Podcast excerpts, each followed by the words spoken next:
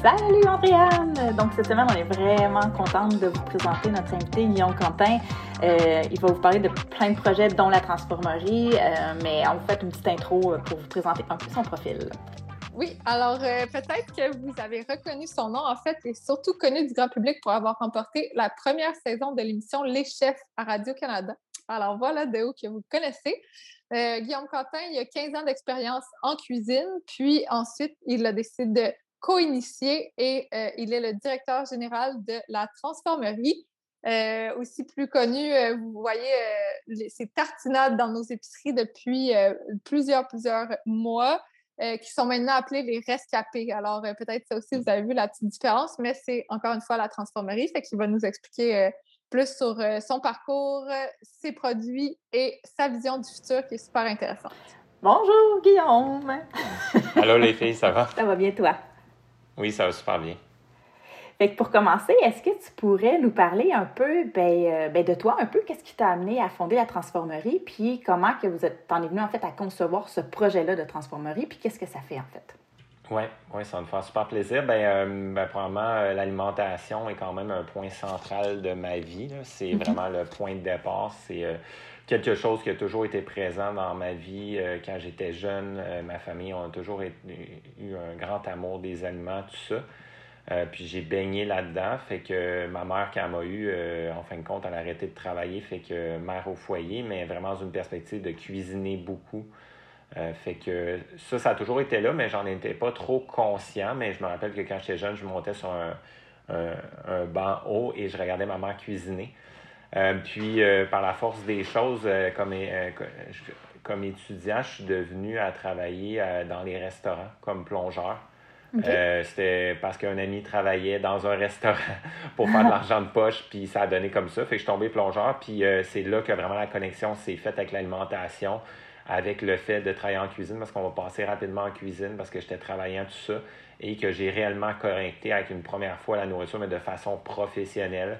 Euh, je me suis même aimé à dresser des assiettes, à, le côté artistique de ça. Tout ça pour dire en version très courte, euh, ça a été 17 ans de ma vie, en fin de compte, que j'ai étudié en cuisine, pâtisserie, sommellerie. J'ai fait des concours de cuisine, j'ai voyagé beaucoup, j'ai été chef dans plusieurs restaurants, j'ai eu des entreprises, j'ai parti des organismes. Tout ça pour dire que c'était mon parcours pendant 17 ans. J'ai fait ça de façon très courte. Et euh, en 2016, euh, ben, j'ai eu le goût d'autres choses. Euh, puis ça a été accéléré parce que de façon transparente, rien de dramatique, tout va bien aujourd'hui, mais j'ai eu des problèmes de santé. Fait que des problèmes de santé qui m'ont mis amené à réfléchir un petit peu plus profondément sur mes valeurs personnelles, puis qu'est-ce que je voulais faire. Et au même moment, un autre de mes amis était dans la même situation, pas en termes de santé, mais en termes de réflexion. Puis on se posait toujours la question, puis c'est Thibaut Renouf, un des co-initiateurs de la Transformerie, on se posait toujours la question pourquoi euh, comment on pourrait participer à rendre les systèmes alimentaires plus résilients? Puis naturellement, ben, ce qui nous a amené à nous à travailler sur le gaspillage alimentaire. Et ben, c'est là, à l'automne 2016, là, qui euh, Thibault m'a lancé tout bonnement le défi de faire un souper gastronomique avec des déchets. Euh, ça, ça me tentait vraiment pas de faire ça. Je trouvais ça dégueulasse, honnêtement. Euh, mais euh, cette aventure-là s'est révélée très, euh, très forte pour nous parce qu'on s'est littéralement jeté la semaine suivante. Puis après avoir discuté cinq minutes, il m'a convaincu.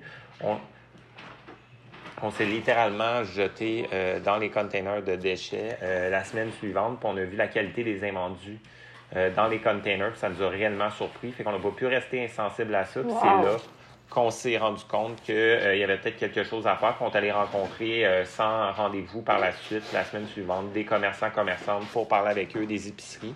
Puis avec l'approche positive naturelle qu'on avait, ben, il y avait vraiment une grande ouverture, puis une possibilité de travailler avec eux pour euh, résorber cet enjeu-là qui est des invendus qui finissent à la poubelle. c'est fou quand même comme, comme début de projet, là.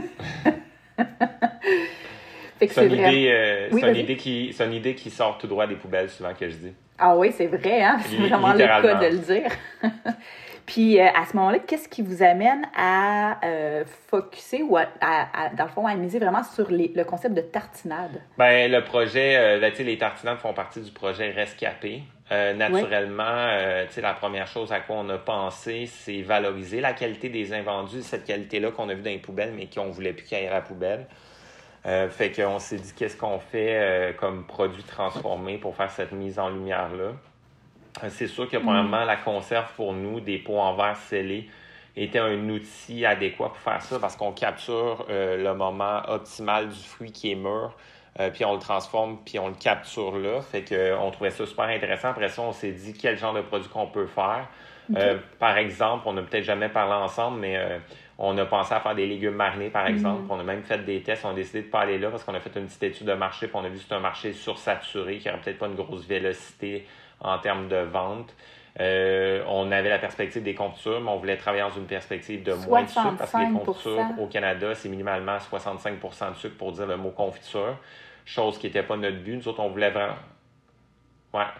Fait que nous autres, on voulait mettre le moins de sucre possible, mais que ça plaise aux gens. Fait qu'on a fait, euh, par exemple, des tests aux premières éditions du Festival Zéro Déchet, je pense en 2017. Les gens ne savaient pas, mais on faisait goûter les produits qui n'étaient pas commercialisés encore pour parler de l'idée, puis leur faire tester des dosages de sucre. Puis ce qu'on s'est rendu compte, le dosage euh, approximatif qui est bon, puis que les gens aiment, c'est 35% de sucre. Fait qu'il y a quand même le, sucre naturel du fruit, puis après ça, on rajoute un petit peu de sucre, mais ça n'a rien à voir avec les quantités euh, que tu mets dans une confiture. Fait que c'est pour ça qu'on a appelé ça tartinade. Euh, puis c'est la mise en valeur des fruits et légumes. Il euh, faut savoir que le projet Rescapé, c'est pas juste de la collecte de fruits et légumes, mais c'est de la collecte de tous les aliments de tous les départements, tous les rayons d'une épicerie. Ben, plusieurs épiceries qui ont travaillé dans Rosemont, la petite patrie sur l'île de Montréal. Euh, puis, ben, au travers de ça, on prend 26% de cette collecte-là, une partie des fruits et légumes pour les valoriser avec les 10 produits commercialisés qui sont des tartinades, mais aussi aujourd'hui, il y a 6 tartinades, 2 marmelades, 2 sauces. On a développé d'autres produits. Et aussi, 67% des denrées qui sont non transformées, une partie euh, des fruits et légumes, viande, poisson, boulangerie, tout ça qu'on redonne à des organismes en dépannage alimentaire pour aider des gens le besoin euh, dans l'arrondissement également il y a tout ce travail-là aussi qui est fait derrière. Il y a la valorisation, oui, de la qualité des invendus, mais aussi euh, donner accès à de la nourriture de qualité euh, qu'on prétrie, qu'on organise et qu'on va donner à des organismes en arrière-scène. Pétri, tu veux dire masser, c'est ça? non. Euh, Prétrier, j'ai peut-être trop parlé trop vite. si ça sonnait de même, c'était, c'était, pas, c'était pas mon objectif. c'est mes jokes de ma tante, t'inquiète pas. Mais c'est vraiment intéressant. je ne savais pas que vous aviez, euh, que vous redonniez aussi en, fait une partie des invendus. Donc, euh, c'est quand même, euh, c'est quand même une grosse, une grosse partie de votre mission sociale aussi qui est, qui est sur le projet, ça, Ouais. sur le projet Rescapé, c'était super important pour nous de faire un travail très, très fort en amont, un, un, un, ancrage social, dans le sens qu'on est allé rencontrer, oui, les commerçants, comme je disais, de façon en sollicitation à froid, mais après ça, on a développé des rendez-vous avec, on a développé des entrevues pour les rencontrer, standardiser les, ben, pas standardiser, mais comprendre leurs besoins, vraiment les écouter, développer un projet qui répond à, un besoin, c'est-à-dire que les invendus n'aillent pas à la poubelle, c'est-à-dire une gestion éco-responsable des invendus. Puis de l'autre côté, on savait qu'on voulait travailler avec les organismes en dépannage alimentaire, fait qu'on est allé faire une étude terrain avec les organismes dans Rosemont euh, de façon bénévole. On passé presque 80 heures avec un mois avec un stagiaire. On allait rencontrer des organismes, on faisait des entrevues, on a fait un rapport qui a été euh, donné à table de sécurité alimentaire de Rosemont et ça a permis de voir c'était quoi la réalité terrain, euh, c'était quoi euh, l'intérêt de travailler des organismes, tout ça. Fait que ça l'a vraiment attaché tout ça ensemble, puis ça nous a permis d'avoir une bonne compréhension. C'est sûr que ça a pris des mois faire tout ce que je vous partage et plein d'autres éléments, mais quand on a parti, ben, les parties prenantes qui étaient au travers du projet Rescapé étaient très heureuses dès le départ parce qu'ils avaient été impliqués dans le processus de réflexion. OK. Puis la fois, ce qu'on pourrait dire, est-ce que ce serait correct de dire que quand les gens achètent, mettons, un pot de pot tartinade, marmelade ou sauce, en même temps, ils encouragent cette redistribution-là? Oui. Ben, en fin de hein. compte, euh, le revenu d'un pot là, euh, permet de collecter 12 kilos d'aliments. Puis sur ces 12 kilos d'aliments-là, mais il y en a le deux tiers qui est donné à des organismes en dépendance alimentaire. Fait que c'est euh, un peu plus que 8 kilos. Wow, c'est quand même intéressant. là. C'est vraiment plus que la majorité, en fait, qui est donnée là. Fait que dans le fond, vous, concrètement, quand vous allez, vous allez, dans le fond, dans des supermarchés ou des partenaires alimentaires, puis vous, comment ça fonctionne pour choisir qu'est-ce qu'ils vous donnent? Est-ce que c'est parce que la date de péremption est proche ou c'est vraiment comme ils voient que globalement, ils sont prêts à passer au prochain produit? sais, comment ça fonctionne? Bien, c'est sûr qu'eux autres, euh, la date de péremption peut être quelque chose qui va venir dans le chemin, dans le sens que les produits comme viande, poisson, tout ça, euh, ils vont être retirés la journée de la date de péremption. Euh, nous, la façon dont on fonctionne, c'est qu'on signe des ententes avec nos commerces partenaires. Une fois que l'entente est signée, ben après ça, on va donner une petite formation. moi, je vais en commerce. Habituellement, notre livreur, ben, notre chauffeur qui fait la collecte le dimanche vient avec moi on fait une petite formation aux gérants, gérantes de département pour leur expliquer c'est quoi le travail qu'on fait avec le projet Rescapé, l'importance qu'eux font partie de ça, qui sont un ingrédient essentiel, l'impact qu'ils vont avoir dans la communauté, de goûter aux produits, de comprendre vraiment tout ça pour qu'ils soient vraiment mobilisés et non que ça soit une charge de plus euh, dans leur tâche. Euh, il y a de l'affichage qui est mis en commerce aussi en arrière-scène dans les départements. Puis après ça, ben, une fois que ça s'est mis en place, ben, après ça, on va commencer la collecte le dimanche suivant. Fait qu'on passe toujours à peu près dans la même zone horaire, dans à peu près le même 30 minutes. Fait que les autres préparent, tout est euh, coordonné avec eux, puis ils voient la récurrence au fil des semaines, fait qu'il y a des habitudes qui se créent. Puis après ça, dès la suite à la première collecte, il y a une mise en marché qui est faite dans les commerces partenaires de nos produits également. Puis là, justement, on est en train de développer des nouveaux outils marketing pour appuyer euh, le fait que les commerces partenaires, qu'est-ce qu'ils font avec nous et tout ça, parce qu'on a vu notre on a revu notre image de marque justement pour le projet Rescapé. Fait que après ça, une fois euh, qu'on a reçu, euh, qu'on reçoit la matière, ben comment on s'organise pour la gestion des stocks et tout ça, ben, on a développé des recettes veut, veut pas qui sont basées sur ce qu'on reçoit en plus grande quantité au niveau des fruits et légumes. Euh, parce qu'on ne peut pas improviser des recettes parce que veut, veut pas, c'est pas nous qui vend les pots, c'est les points de vente. Euh, dont vous, fait qu'on euh, ne peut pas changer les recettes, il faut respecter les étiquettes, les tableaux de valeur nutritionnelle, faut qu'il y ait une stabilité dans les produits. Euh, chose qui est quand même spéciale pour nous parce qu'on part toujours d'une matière première qui est différente. Ce n'est pas toujours les mêmes oranges, exemple, qui sont de la même variété, mais il faut que le produit soit le même à la fin de la journée. Fait qu'on a vraiment développé avec des outils de laboratoire, tout ça. Il n'y a rien de chimique là-dedans, mais dans le sens des euh, équipements de laboratoire nous permettent de tout mesurer. Euh, ajuster en fin de compte la sucrosité, l'acidité, tout ça. On a vraiment des processus très rigoureux qui nous permettent de vraiment s'assurer que les produits sont vraiment impeccables. Euh, on n'a jamais eu de rappel sur aucun produit. Puis, euh, notre but, c'est vraiment la valorisation de la qualité des invendus. Puis, c'est vraiment ça à quoi le produit, les produits servent. Euh, fait que c'est ça. Puis après ça, nous autres, des fois, ça peut arriver que justement, on reçoit des pommes en trop grande quantité. Mhm. ben, on va les donner avec des organismes de dépannage alimentaire. Mais après ça, il y a tous les autres fruits et légumes qui sont moins récurrents qu'on redonne aussi.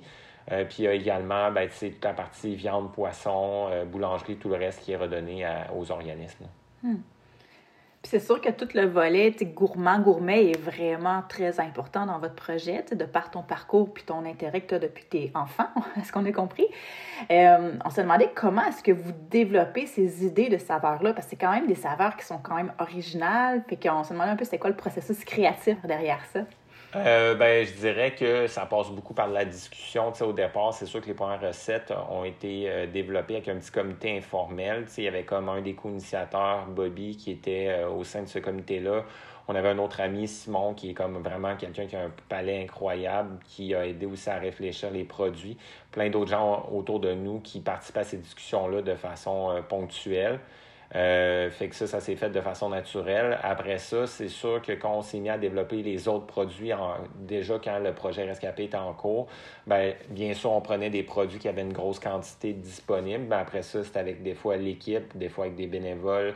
Euh, c'est vraiment de trouver les meilleures idées. Fait qu'il n'y a jamais eu comme une recette parfaite pour trouver c'était quoi l'idée.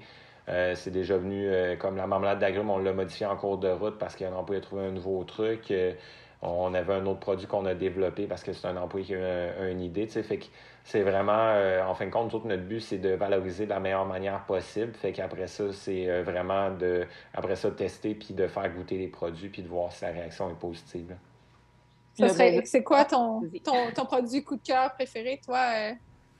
je dirais que je suis quand même un fan de la marmelade d'agrumes. Euh, parce qu'on a un processus qui est vraiment différent de, ce qui est fait d'habitude. Une marmelade, habituellement, tu vas avoir les agrumes qui sont cuits en entier à l'eau bouillante, puis après ça, tu vas retirer la peau, puis tu vas faire des petits morceaux avec des dés où tu vas tailler la peau, puis après ça, tu vas prendre l'intérieur de l'orange qui est cuit, puis tu vas le presser pour sortir le jus. Mais ce jus-là va être comme un peu pasteurisé, moins intéressant, mais c'est le même qu'on fait la recette plus classique. Les gens vont ajouter du sucre, puis après ça, des fois du jus de citron, du jus de lime, puis ils vont cuire ça. Nous, ce qu'on fait maintenant, c'est que la partie centrale, la pulpe, ben avant euh, de cuire les oranges, on va peler les oranges pour cuire la peau séparément. Puis après ça, on va prendre l'intérieur cru, puis on va le presser à cru, fait que le jus est plus frais. il est plus sucré, on met moins de sucre euh, ajouté pour la recette, puis le goût est vraiment meilleur. Ça fait une marmelade plus gourmande, plus euh, savoureuse. Ouais. Mais ça doit être plus long à faire. C'est plus d'amour, mais c'est plus de plaisir aussi. C'est bien dit. Plus d'amour, mais plus de plaisir. Ça va bien ensemble. Puis euh, moi, ce que j'ai trouvé vraiment étonnant dans les produits que vous offrez, sais, comme quand on parle de tartinade, souvent on va penser au déjeuner, mais je trouve que vous avez vraiment des produits qui peuvent s'utiliser dans vraiment toute la journée, pas seulement au petit déjeuner. Je ne sais pas si vous nous donnez un peu quelques exemples d'usage que vous proposez avec, euh, avec vos produits. Ben oui, euh, c'est clair. C'est sûr, mettons, si on prend marmelade d'agrumes, c'est clair que, naturellement, on peut penser à manger ça avec chocolatine, crêpes, des choses de déjeuner, tout ça. Mais tu sais, ça peut être super bon avec, euh, tu sais, exemple, mm. s'il y a des gens qui mangent de la viande, ça peut être du canard. Si on connaît canard euh, sauce à l'orange, ben ça peut être avec ça, avec des terrines. Ça peut être très bon euh, mm. végétarien dans le sens avec de la ricotta. du yogourt, ça, c'est plus déjeuner, on s'entend. Même essayer une fois avec, comme faire une petite vinaigrette avec ça. Tu peux faire des vinaigrettes asiatiques. Ah euh, hein? Comme base, tu sais, des fois, nous autres ici, pour euh, luncher, parce qu'à la transformerie, il y a toujours un ou une employé qui fait des lunchs pour toute l'équipe, parce qu'on lunch tout le temps ensemble avec des invendus. Ben, des fois, on utilise des bases comme des tartinades ou des marmelades pour faire des vinaigrettes parce que c'est super savoureux. Fait que c'est une super belle base pour partir une recette de vinaigrette. Fait que ça, c'est des exemples pour la marmelade d'agrumes. Un autre produit qu'on aime, ben, on les aime tous, là, mais qui est fort depuis le début, c'est la tartinade tarte aux pommes, tu sais, qui est vraiment des pommes avec des épices d'une tarte aux pommes. C'est vraiment un souvenir que souvent que les Québécois Québécoises ont. Fait que c'est cannelle, muscade, clou de girofle. C'est super bon avec du fromage cheddar, euh, du rôti de porc. Ça peut être, euh, tu sais, après ça, déjeuner, c'est sûr que c'est super euh, flexible. Dans un grilled cheese, peut-être, hein, même? Dans un grilled cheese, c'est une super bonne idée. C'est super bon aussi. Après ça aussi, tu peux avoir, ben, pour les sauces, c'est sûr que naturellement, il y en, oui, ça peut être pour le déjeuner, mais ça peut être vraiment pour plein d'autres affaires. Tu sais, il y a la sauce pomme et curry madras, qui est un truc euh, qu'on voit moins de façon usuelle parce que les pommes, souvent, on voit ça plus sucré, mais là, on a fait une sauce salée euh, qui est avec un mix d'épices indiennes puis du zeste de clémentine. Euh, fait que ça, c'est super bon avec genre des fruits de mer, pétonque, crevettes, des moules, du homard. ça peut être bon avec des crudités comme céleri, chou-fleur, même des pommes comme crudités. Euh, la sauce barbecue euh, aussi qu'on fait, euh, qui est super bonne, qui va très bien avec des carottes rôties, des champignons au des crevettes cocktail, des côtes levées. Fait qu'il y a comme plein, plein, plein d'utilisations qu'on peut avoir pour différentes pour les produits. Même les tartinades, c'est une autre idée qui est bien avec marmelade d'agrumes. On a même fait un partenariat dans le passé pour montrer des recettes de cocktails.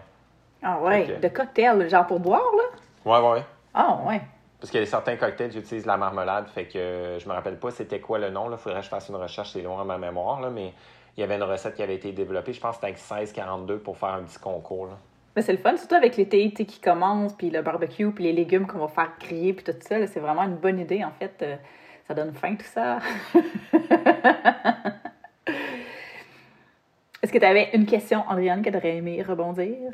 Non, euh, en fait, on voulait voir un peu comme si tu avais d'autres euh, trucs et astuces pour nous pour la réduction du gaspillage alimentaire. Mais en fait, est-ce que euh, pour toi, qu'est-ce qui, qui, est le plus important? Est-ce que c'est vraiment ça? C'est vraiment l'aspect gaspillage alimentaire ou tu vois ça plus global, ta mission en ce moment, ton entreprise?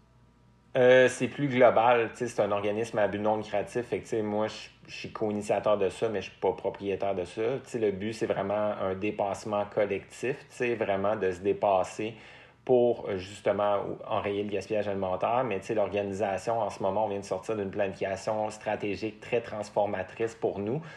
Euh, puis, tu sais, au final, c'est un peu ça revient à ce que je parlais au début. C'est vraiment tous les humains humains impliqués, c'est vraiment parce qu'ils sont en amour avec les aliments. Puis ce qu'on recherche, c'est la résilience des systèmes alimentaires. Fait que l'organisation va se repositionner là-dessus parce que le gaspillage, au final, est un symptôme de ça. Puis nous, notre but en tant qu'organisme de bienfaisance, ben, c'est de vraiment réaliser la mission. Puis si on réalise la mission, c'est de plus exister. Fait que, tu sais, si on pense à ça, puis je vais faire du pouce là-dessus, vous allez voir où je m'en vais, c'est que le projet Rescapé, pour nous, ne va pas devenir un projet où on veut faire des millions de pots, dans le sens que c'est une démonstration de la qualité, comme je vous ai dit tantôt, on sensibilise à ça. Mais si on devient tellement gros, ben, à un moment donné, qu'est-ce qui va se passer? C'est qu'on va devenir dépendant des invendus. Devenir dépendant des invendus, mais on ne voudra pas que ça arrête. On va même l'encourager, les, les, organisations, à en générer plus de gaspillage. Fait que ça va aller à l'inverse d'enrayer le gaspillage. Fait que ça devient une solution pansement qui, à notre avis, euh, ne sert pas euh, notre mission. Et euh, quand je dis solution pansement, ben, si on arrête de faire le projet rescapé, ben, le problème revient pour les places où on avait collecté la nourriture. Fait qu'il n'y a rien qui est réglé. Fait que je suis pas en train de dire que notre projet est mauvais. On est vraiment fiers de qu'est-ce qu'on fait, on est heureux. Ça nous a permis de démarrer l'organisation, de générer des revenus, développer une crédibilité et surtout de développer des relations de confiance avec un secteur, le commerce de détail alimentaire, sur un sujet qui est quand même tabou, le gaspillage alimentaire, mais qui l'est de moins en moins. Euh, fait que pour nous, ça a été très clé. Mais pour nous, c'est comme une mise en bouche, une entrée en matière, c'est une carte d'affaires. C'est pas notre finalité. Nous autres, avec notre planification, on s'en va totalement ailleurs.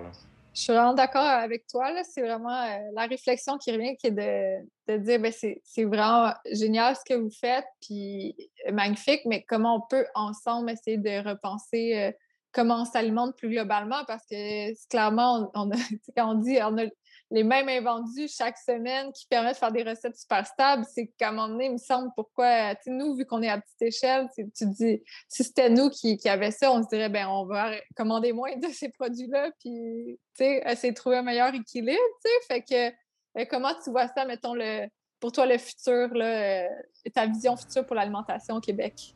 Ben nous autres, c'est euh, c'est pour faire du pouce un petit peu sur qu'est-ce que je vous ai introduit là, sur qu'est-ce que le projet Rescapé est. Ben si on continue sur ce que je disais, la planification qu'on a faite, puis le repositionnement de l'organisation, c'est que ça fait euh, très longtemps, ça fait plus qu'un an qu'on travaille sur un projet derrière euh, qui va voir le jour logiquement d'ici la fin de l'année, qui est un projet de laboratoire vivant sur la résilience des systèmes alimentaires. Un laboratoire vivant, c'est une structure qui est moins qui existe quand même au Québec sur certaines problématiques, mais qui est moins présente ici, qui en a beaucoup en Europe. Il y a même une organisation, l'ENOL, E-N-O-L-L, qui en représente 400. Euh, le laboratoire vivant, c'est un espace d'innovation ouverte où on part vraiment des usagers, c'est-à-dire les gens qui vivent la problématique, les organisations, puis qui deviennent vraiment euh, le point focal central avec lesquels on travaille à comprendre la problématique, puis à voir c'est quoi leurs enjeux, c'est quoi leurs barrières à l'entrée, c'est quoi qu'ils ont déjà essayé, c'est quoi les solutions qui existent ailleurs, c'est quoi la dynamique du secteur qu'on travaille. Nous, ça va être vraiment du champ à l'assiette, fait que l'ambition est quand même grande, on s'en cache pas, puis on fera pas ça tout seul mais on veut vraiment euh, travailler sur une vue systémique, une visée systémique, parce que si on travaille à régler quelque chose dans un secteur, mais on fait juste le déplacer le problème dans un autre secteur, ça fait juste perdre du temps, puis ça fait pas de sens. Euh, fait que dans cette perspective-là, le laboratoire vivant, on était accompagné par euh, deux cohortes au sein de l'Esplanade, qui est un espace collaboratif de travail pour la transition écologique. Puis toutes les réflexions nous ont amené vers ce modèle-là je dirais que c'est pas mal le seul dogme qu'on a, c'est que ce projet, ce projet-là, cette solution-là, va être génératrice de solutions à impact. Le but, c'est qu'une fois on a compris comment, euh, c'est quoi la réalité, les enjeux, tout ça, des acteurs, actrices, puis on a une zone de confiance avec une gouvernance saine, ben c'est qu'après ça, on regarde c'est quoi les solutions qu'on pourrait développer qui auraient le plus d'impact pour vraiment euh, entre autres, les mesures réduire le gaspillage, réduire l'empreinte environnementale des systèmes alimentaires. On va faire ça sur la, grandeur du Québec. Puis on veut vraiment travailler de façon collective, collaborative, positive depuis le début qu'on fait. Qu'on est déjà en train de discuter avec un centre de recherche, le CERIEC, euh, qui est lié à l'École technologie supérieure, qui est en économie circulaire pour travailler avec nous. Euh, justement, le premier euh, précepte, le principe, c'est-à-dire de l'économie circulaire, c'est la réduction à la source, c'est la préservation. Le meilleur déchet qui, qui le meilleur déchet, c'est celui qui n'existe pas. Euh, fait qu'on est en train de travailler avec eux pour développer ça, mais aussi on regarde travailler avec des ministères comme le ministère de l'Agriculture, Pêcherie et Alimentation du Québec, ministère de l'Environnement, Lutte, Changement climatique, ministère de l'Économie et Innovation et plein d'autres acteurs, actrices pour vraiment euh, travailler à faire du changement systémique. Ça, ça ne sera pas sur le coin d'une table en une journée, on s'entend. C'est une vision sur quelques années mais on est en train d'asseoir ce projet-là puis de faire le financement en ce moment. vous allez voir prochainement, on pourra s'en reparler. Euh, c'est ça qui va devenir le cœur de notre mission, le cœur de notre travail dans une visée systémique, dans une visée de régler la problématique. Souvent, ce qu'on dit, c'est qu'on n'est pas en amour avec une solution, c'est-à-dire on n'est pas en amour avec les rescapés, on est en amour avec la problématique. Notre façon d'être en amour avec la problématique, ben c'est vraiment le laboratoire. Puis cette personne-là qui nous a inspiré ça, c'est une femme qu'on a rencontrée dans les cours d'Esplanade qui s'appelle Daniela Papi Thornton. pour ceux qui écoutent, si vous avez l'occasion, allez voir un TED Talk sur cette femme qui est super inspirante et qui nous a vraiment marqué avec cette phrase-là de dire de tomber en amour avec la problématique. Génial, c'est super inspirant, c'est fun de voir que le projet s'en vient de plus en plus grand puis euh, innovant. Puis euh, si jamais, là je fais du pouce, on peut-tu faire d'autopromotion, Andréane? Mais quand, quand je t'écoutais parler, Guillaume, ça me faisait penser à une entrevue qu'on avait faite dans la saison 1 du balado qui était sur les six formes d'agriculture durable en Occident. Puis c'était avec un économiste euh, en France.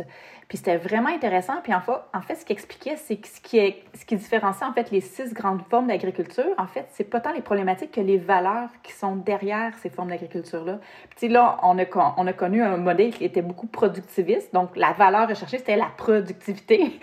Puis on s'en va de plus en plus vers des modèles qui vont rechercher en fait l'habitabilité. Donc, le fait que la manière dont on se nourrit ne nous empêche pas de continuer à habiter sur la planète Terre. Donc, respecte non seulement les limites planétaires, mais offre, par exemple, une agriculture régénérative, puis on est plus en dialogue avec la nature plus que d'en vouloir la dominer. Fait que je me disais, peut-être que tu trouverais vraiment intéressant d'aller écouter ce, balado-là, juste pour voir justement en arrière aussi des problématiques, les valeurs avec lesquelles on veut trouver les solutions, ou quelles, valeurs on veut associer aux solutions qu'on veut mettre en place. Fait que maintenant, vraiment intéressant. Puis c'est vraiment le fun de voir justement la, bifurcation que vous avez pris, puis comment vous vous adaptez en fait à la situation, au contexte qui change. Hein. On s'en est rendu compte aussi avec, euh, avec les dernières années, là, à quel point les choses peuvent changer vite. Là. Fait que finalement, c'est quand même assez positif pour le futur. Là. Euh, je suis assez positif. Euh, ben, probablement, moi, personnellement, ben, euh, c'est peut-être ça pour vous aussi. Moi, je peux pas rester sur le banc assis euh, à côté puis rien faire par rapport à ce qui s'en vient puis qu'est-ce qui se passe déjà au niveau de changement climatique et tout ça. Puis, et oui, on peut penser à compenser en voulant faire des solutions comme le projet Rescapé, mais je pense que le but à terme, c'est de repenser parce que compenser, c'est juste déplacer un mur qu'on recule un petit peu plus dans le temps. Le but à terme avec le laboratoire, c'est de repenser. C'est sûr qu'on va rentrer dans une dynamique avec des acteurs, actrices qui sont habitués euh, dans une perspective de utiliser des flux de matière pour utiliser autrement. Puis après ça, c'est comment on peut les amener à repenser en rentrant dans cette boucle-là avec puis tranquillement les amener là pour être capable de vraiment faire du changement. Euh, l'économiste, par curiosité, est-ce que vous vous rappelez de son prénom, de son nom? C'est Gaël Plumcock. Je t'enverrai. On, mettra le lien là, sous la balado si vous voulez faire euh, cette, euh, cette, entrevue-là. C'est clair que ça, ça m'intéresse vraiment. Là, juste ce que tu partages fait vraiment du sens. Puis je pense qu'il y a vraiment un volet dimension humaine hyper important dans le travail qu'on va faire au niveau du laboratoire là, sur, euh, par rapport à ce que tu partageais au niveau des valeurs. Là, ça fait vraiment du sens. Puis ce que je trouve le fun aussi, c'est que comme tu as introduit, quand euh, effectivement, nous aussi, c'est ça le but, c'est quand tu passes à l'action puis tu fais des gestes concrets pour trouver des solutions au changement climatique, ça te permet euh, d'être moins stressé, moins anxieux parce que tu passes à l'action, tu fais des choses concrètes. Fait que le soir, tu dors bien, tu dors pas avec comme plein de, de problèmes puis tu te sens moins impuissant. Fait que ça, je pense que c'est vraiment la meilleure stratégie pour, euh, pour te sentir mieux le soir puis pas vivre euh, d'éco-anxiété. Fait que, effectivement. Ben, je dirais que c'est comme le moteur d'action d'une certaine manière. Tu sais, je suis pas éco-anxieux, mais tu sais, c'est un peu ça en amont. Tu sais, j'en ai vécu un peu d'éco-anxiété, mais c'est ça que j'ai comme fait, que j'ai changé ça pour amener ça comme dans une force d'action. Mais mon but, c'était pas de faire ça tout seul, mais c'était de faire ça collectivement. Puis c'est pour ça que nous autres, la structure de l'organisme Abdon Créatif avec la mission nous a vraiment parlé. Euh, puis qui va rendre service vraiment au sujet. Puis c'est qu'on est vraiment dans une perspective de créer un lieu avec d'autres personnes pour justement accélérer justement cette transition socio-écologique qui est nécessaire. Passer de l'éco-anxiété à l'éco-action. Wow. On est déjà à la question de la fin. Euh, qu'est-ce qu'on te souhaite pour 2022? Euh, faire moins mais mieux, dans le sens que c'est un peu ça, euh, tu sais, laboratoire vivant, tu sais, on pourrait développer 500 solutions, puis si on en développe 5 qui ont un bon travail qui a été fait en amont avec une bonne cartographie des systèmes alimentaires, ben tu n'auras peut-être pas besoin d'en développer 500 si on en développe 500 qui sont 5 qui sont basés sur vraiment de la, du gros travail terrain, de la, grosse compréhension, de la bonne recherche. Euh, puis ça va parfois dans ma vie, faire moins mais mieux. Euh, ben, je suis sûr que vous le savez, vous êtes entrepreneur. Euh, c'est très exigeant, encore plus en contexte de pandémie. Fait que c'est sûr que j'ai le goût d'avoir une forme de semi-équilibre. Je m'attends jamais à travailler 40 heures semaine, ça n'a jamais été ma vie, mais juste d'avoir un petit peu plus de stabilité et euh, moins de contre-coups euh, qu'on peut connaître là, avec des, euh, la pandémie, tout ça. Puis c'est entre autres pour ça qu'un projet comme le laboratoire fait plus de sens pour nous, pour la poursuite des choses. Mm. on aime bien parler. Oh, ben, on te le souhaite, puis on aime bien parler de sobriété heureuse. oui, c'est clair, c'est clair. Merci beaucoup, Guillaume. Puis on te souhaite euh, tous ces, bonnes, ces bons projets avec plein de succès et d'équilibre. Pas juste un semi, un, vrai. ben, merci les filles, merci de m'avoir invité. C'était super de jaser avec vous Parfait, merci beaucoup. Bye. Bye bye.